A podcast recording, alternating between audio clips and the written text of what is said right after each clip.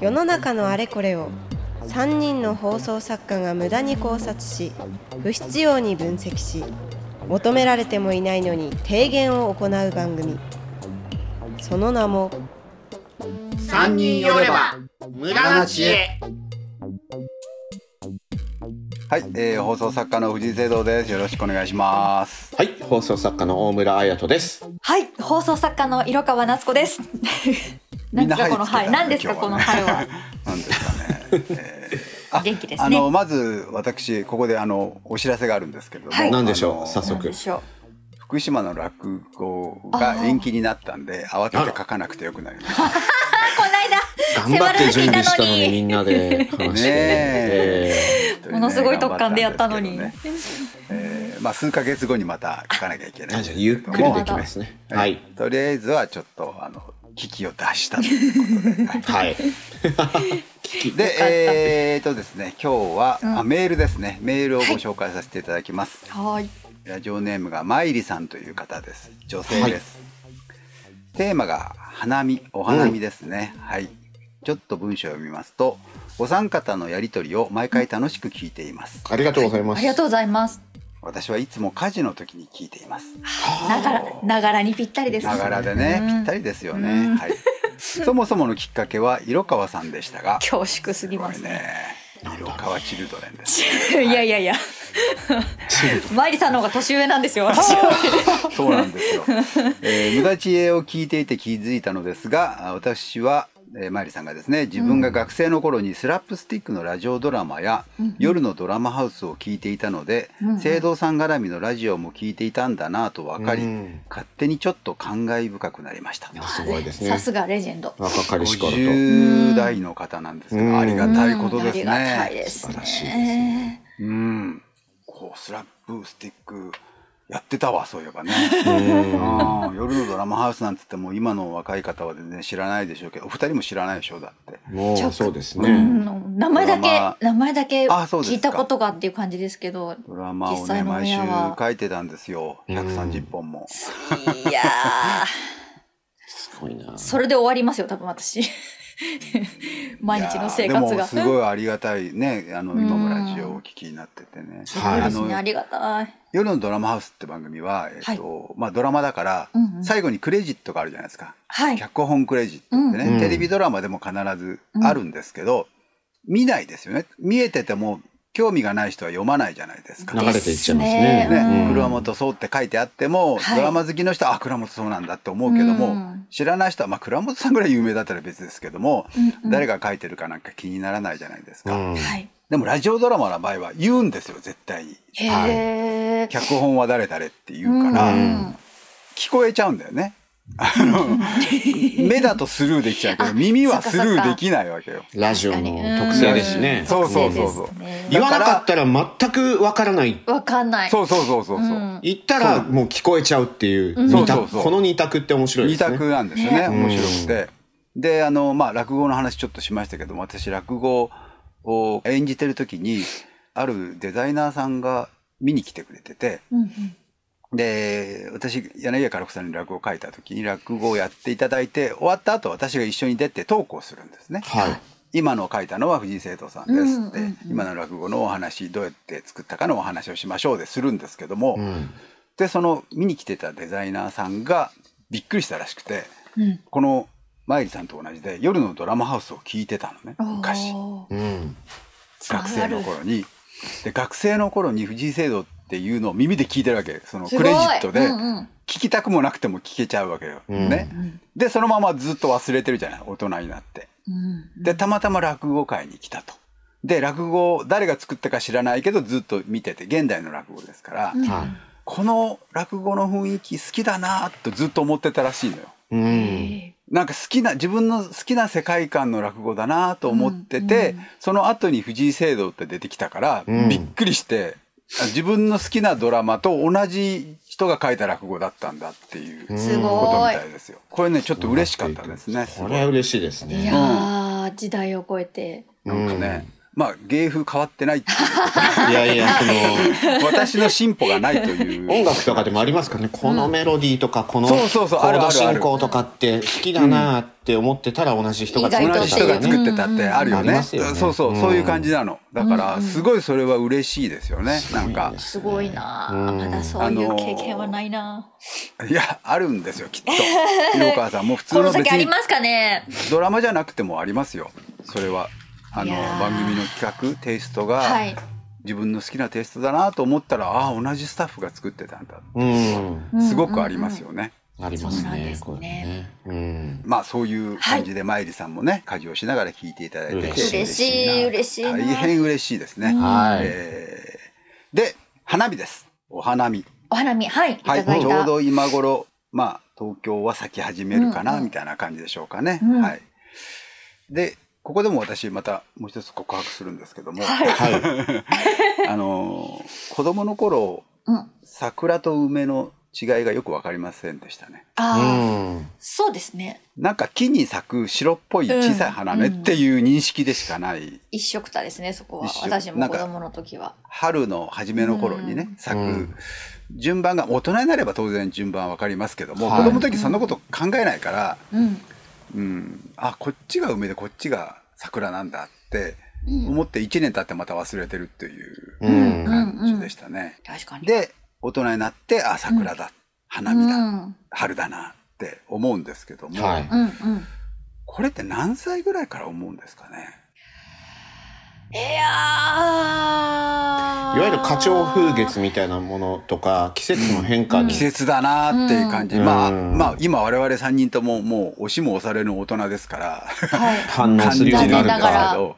まあ、まず子供時代って、そんなにね、1年っていうものを何回も経験してるわけではないし、はいはいはいはい小学生ぐらいまではね、意識があるんだかないんだかって言ったらあれですけど、その、自分自身の考えがあるんだかないんだかって、その日の本能で生きてるようなとこがんあって、大体小学校の高学年ぐらいで、あ、1年ってこんな感じで過ぎてくんだ。1学期、2学期、3学期とか、まあ2期生のとこもありますけど。うん。うん。うん。ってなっていって、やっと季節とかを認識できるかなってなった中学生ぐらいの時って、はい、あの、何に興味がいくかって自分自身に行くので、うん。中高生の時って自分が自分が、自分の悩みとか、うん。うん。で、周り見えないじゃないですか。で、じゃあ大学生になった頃に落ち着くかなとか、まあ、大学行かずでもし、就職したとしてもね、社会人になったら落ち着くかなっていうと、まあ、また新たな環境でね、一人暮らし始めたりとか、確かに。かいきなり会社に、精一杯になるじゃないですか。あもう、ほら、大人になっちゃいました、これ。やっぱり10代までは花見だ桜だってあんまり興なんな。味ないですし、20代になりました、働き始めました、みたいな頃も難しいって考えると、まあじゃあ30かなって思うんですけど、まあ30前後で、例えば子供が生まれたみたいなことになると、もう花も見てられないので、40です。40ずいぶん後ろだな随分後ろだ40な。私まだ到達してないな。で広川さんは これ男は特に花に興味がないことが多いから遅いと思うんだけど、うん。女性はどうですか？私は逆で子供の時の方が、うん。多分お花見お花見っていうものが何たるかっていう定義づけはもちろん大人になってからなんですけど、うんうんうん。その特別感はあったんですよでそれなんでかっていうと、う。ん。ひな飾りを出してくれるからなるほど。そうなんですよ。でう女の子はちねのね。姉のお下がりなんですけど、うんうん。実家のひな飾りがすごい大きくて、うん。7段、7段あったのかな？もう今あんまないだと思いますけど、あったので、すごいね。豪華ですね。そうなんです。それを組み立てるっていう一大行事が毎年来てたので、まあでね。そそうなんですよ。で、その時がやっぱ桃の節句なの3で、月の頭です、ね、そうです、そうです。そうするとやっぱこう梅の時期だから、そうですね。こう、あの母親が梅の、うちのに庭に桜も梅も両方あったんで、はい。うんとその時期になると梅の花をこう、ポキって折ってきて、うん。まああんまいいいいのか悪いのかわかんないですけど。いや自分家だったらいいんじゃないでしょう。そうそうそう。折ってきて、それも一緒にこう、ひな飾りに飾ってくれるっていうのがあったので、うんで、しかもなおかつ、まあ、うち、これ多分うち特別だと思うんですけど、うんなんかお小遣いもらってた気するんですよね。その、ひ、ひな、お小遣いを。あひな祭りの時に、にそうそうそうそうあ、すそう。ごいな、それ。なんか、あ、全然裕福な家じゃないですよ。あの、じゃあ普通の家なんですけど、はいやっぱあの、女の子二人兄弟なんで、うち。女の子二人だけなんだ。そうなんですよ。うんなので、じゃあ、お母さんもすごく一緒に楽しいんだね、きっと、ね。多分そうだんったんだと思うんですよね、今考えれば。だから、うんなんかこう、春の時期に、このぐらいに咲く花っ。ていうのは、こう、一緒に嬉しい思い出としうんてやっぱりありますよね。向かって盛り上げていく感がすごいありますね。そうですね話聞くだけでもね。うんまあある程度の時のタイミングで、そのひな飾り自体はもう出さなくなっちゃったんで、はいはいはい。それ以降はもう、あの、特に何も、もう、何にも刺さらない。あと40になるまでもう待つしかないそうそうそう。40待つしかないかなとは思いますけど、でもただ社会人になって、うん企業に勤めた時に、うんその他の企業さんとのその懇親会みたいな意味合いも持って、うんやっぱりお花見っていうものが出てきたのあーありで、ますよね。確かにね。そうです、そうです。特にあの、やく靖国神社とかすごいじゃないですか。うん。あそこってあの、お花見の席を有料ので、こう、席をチケットで買って、あ、そうなんだ。こう、そうなんですよ。あの、今ちょっとどうかわかんないですけど、うんうんうんなんかそういう感じでこう、あの、いろんな企業さんと顔合わせしたりとかっていうのが結構あったので、あまあ大人になってからも完全にビジネス観点で、あー、季節だ、この季節ってなりますけどね。そう。だから花とか季節の移ろいに興味を持つっていうのと、花見っていう行事はまだそうそうそう全然別ですよね。そうですよね。話題ですよね。働き出したらやっぱ花見っていうのはやんなきゃとか行かなきゃとか。なんかね、おビ付き合いとかビジネスの動きの中の一つのような、そうですねまれちゃってますからね。なんかそれ、とこのつばみがもうちょっとで膨らむなっていう自然に思い始めるとか、この鳥の鳴き声が聞こえたからってうん。いうものはままた別ですよね。別ですよね。別ですね、完全に。で、えー花見についてなんですけど、はいこれもまた絵に描いたように私の本に載っておりまして、え ー日本の伝統の正体という のが、えー新潮文庫から出ておりますんで、安いんで、えーよろしかったら買っていただければありがたいんです花見の正体。はい。はい。これもね、ありまして、あ、この講義をまたすればいいんだなと思って、はい テキストの167ページに書いてあります。桜はパッと散るから美しいハテナというタイトルで書いてるんですけども、ソメイヨシノが新しい花だというのは放送作家もみんな知ってるし、うん。うん基。礎知識でね散々書いただろうし、ね多分一般の方も今多くの方がご存知だと思いますよね。それとあと吉宗が花を土手に植えてうん人がいっぱい花見に来て土手を固めたよっていうのもこれも放送作家の基礎知識の一つとして 散々みんな使い倒してると思うんですけども、そうですね。はい。へーとも言われないですよね、今でも。ね。ああのあらさらなんだろう。今更言うのが恥ずかしいですよね。ですね。お同じ日に何回か聞いたり、一週間で何回か聞いたなっていうのが、ですよラジオでよくある。うん、あとあれはあの桜餅の葉っぱは西伊豆で作ってんだよみたいなこれもよく使いますよねなんかね。ありますね。うんそうそうまあそんなことどうでもいいんですけども、うんソメイヨシノが新しい話ということで、えー花見の話は分かりやすいんですけれども、はいうん。大体幕末か明治の頭ぐらいにソメイヨシノができるんですね。これも染井村のとかいうのもねあの知識で必ずくっついてきますよね。駒込でしたっけ？なんかあの辺ですよね。はい。でじゃあソメイヨシノができるまで花見はなかったのかというと、あるわけですよ。うん。うんうん。だって吉宗の頃やってるわけですからね。はいえっと、そうですよねううんん。じゃあ何を見てたのっていうことうん。です。ソメイヨシノではない桜を見てたっていうことなんですよね。ね。う。うんん。お花見はほらあの落語でもね長屋の花見とかあるから、うんみんなでなんか食べ物持って、えーお花を見ましょうっていうのは、なんか外国では珍しいってよく言われますよねなんかうね。ん。ああ、でも、わからないって言われましたよ、やっぱり。あやっぱりそう。はい。そもそも、桜っていうのが伝わらなくて。で向こうだと桜じゃなくてもいいわけじゃない綺麗な花が咲くのをみんなで外行ってお弁当食べましょうってのもないわけ外国では。なあーもうなんか、あの、その季節だからやるわけじゃなくて、こう、10年通して、まあね彼らは。彼らは何かしら時間を見つけて家族と一緒に公園に行くのがいつものことなので、ね。別にお花見の季節だけじゃなくっていう、そういうことですよね。うんみたいですよ。うん。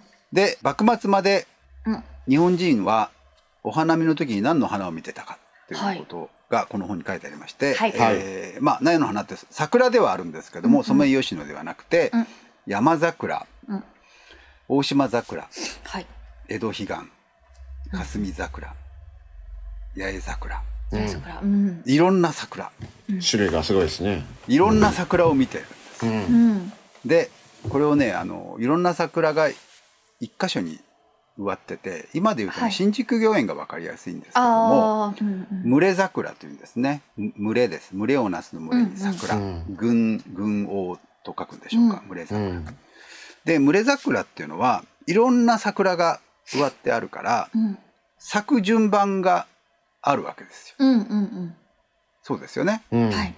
この桜が今週咲いた、うん次はこの桜が咲くっていうふううんに品種ごとに違うからだいたい一月ぐらいうんうん。どれかの桜が咲いてるおなるほどーこれだからビジネスとして考えるとうん。一月ぐらいお客さんに来てもらいたいじゃないですかう。うんん。そうですね。どう考えても。うん。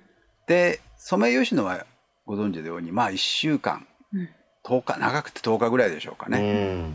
しかも一気に咲いて一気に散る、あのはい。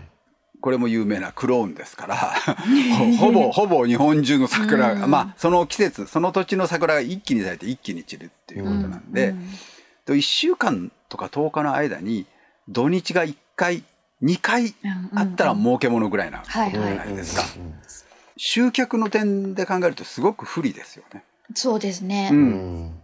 もうそこにガッともうみんな集中せざるを得ないからあの花見のそうぎゅうぎゅうな状態が生まれてくるわけで本来はゆっくり好きな時に行ってよくてうん一月の好きな休みの時に行けばいいというゆったりした花見だったらしいですはい。日本の花見はね。そうなんだ。えーだから今我々が思ってるあのあ知らないうちに早く行かなきゃみたいなうん花見っていうのは、あ全然明治以降あるいは大正以降とかのようなことだそうです。へえ、知らなかったです。でここからですここからはこの本にも書いてあるんですけども、はいパッと咲いてパッと散るから美しいうん。のが桜で、う。うんん。それは我々日本人の心だとこれあの日本の伝統の書と本なんで、はいそれは我々の日本人の心だと言われてますけども、うんうん。今の話を聞くとうん。パッと咲いてパッと散らないじゃんってことでしょ？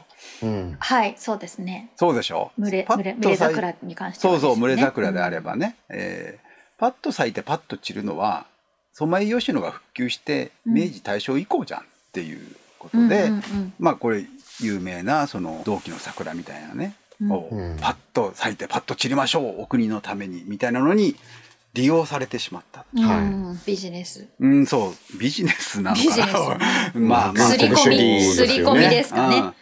明治からの流れの。そうそうだからそれが日本人だって潔く散れみたいなのはうんもう間違ってるよというのうんをこれはね声高に言った方がいいと思います。本当ですね。んなるほど。そんな必要はないのよっていううんパッと咲いてパッと散る美学なんかないんだから、うんですねえーそんな風にしてまあ今戦争は日本はないですけれども、うん。企業とかでもなんかそういうのあるいは運動部とかでもなんかあるじゃないそういううん。価値観を強要するっていうのはいがあるんですけども、はいやそんなの関係ないんだからというふうに思えばいいと思います。明治時代始まってから100年以内であの、ね、第二次世界大戦までたどり着いてそうそうそう終戦があるっていう100 100年ない間に全部作られてそうそうそうそう考え方というかで昔から昔からあるこれこそがあって植え付けられてうん。まるでソメイヨシノのように植え付けられて。植え付けられてね。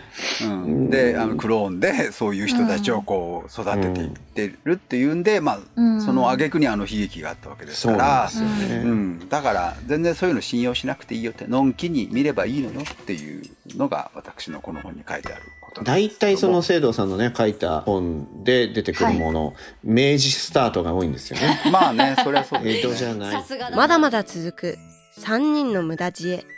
ポッドキャスト版はここでお別れ。一体どこに行き着くか。続きは audiobook.jp でお楽しみください。